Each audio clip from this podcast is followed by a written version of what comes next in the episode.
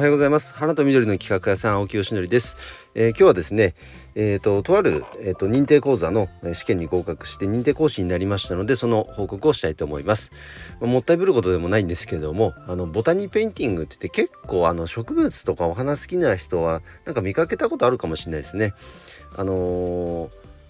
そのボタニーペインティング講座っていうのがあって、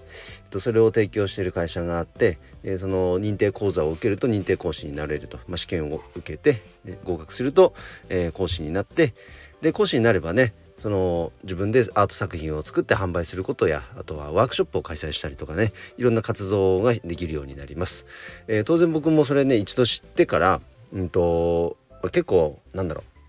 ういいなと思ったら即動いちゃうとこがあるんで結構そのね感情を一晩二晩三晩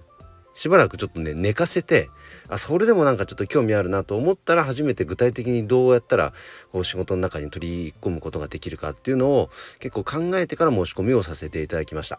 やっぱね時間とお金貴重ですからね思いつきだけでただ行動しちゃいかんなと思ってですね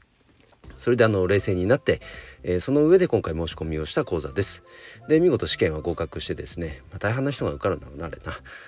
それでえっ、ー、とまあこれ認定講師とね無事晴れてなったわけなんですが、まあ、そもそもそのボタニーペインティングっていうのはどういうものかというとですねえっ、ー、となんだっけどうせした？あハスの葉っぱですねハスの葉っぱそしてインドボダイジュこの、まあ、主には2つの葉っぱを使ってえっ、ー、と例えばボードとかに貼り付けてで着色をして、えー、自分オリジナルのこのアート作品を作っていくっていうそういう講座なんですけどもやり始めたら、ね、すっごい面白くてめちゃくちゃこうなんかね入り込みますね。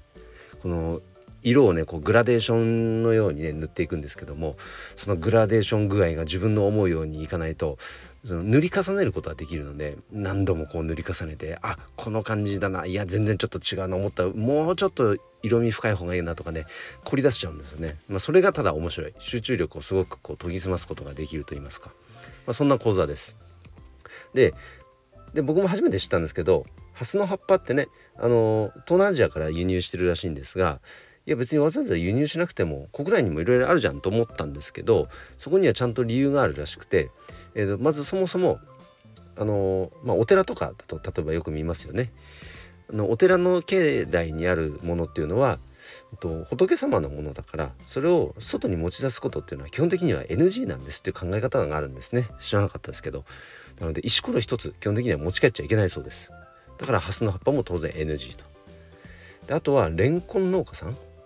葉っぱから、えっと、葉っぱもらうことできるらしいんですけどそれはまあいいよって言ってくれる方もいるそうなんですが、まあ、でもその後収穫できなくなってしまう可能性があると。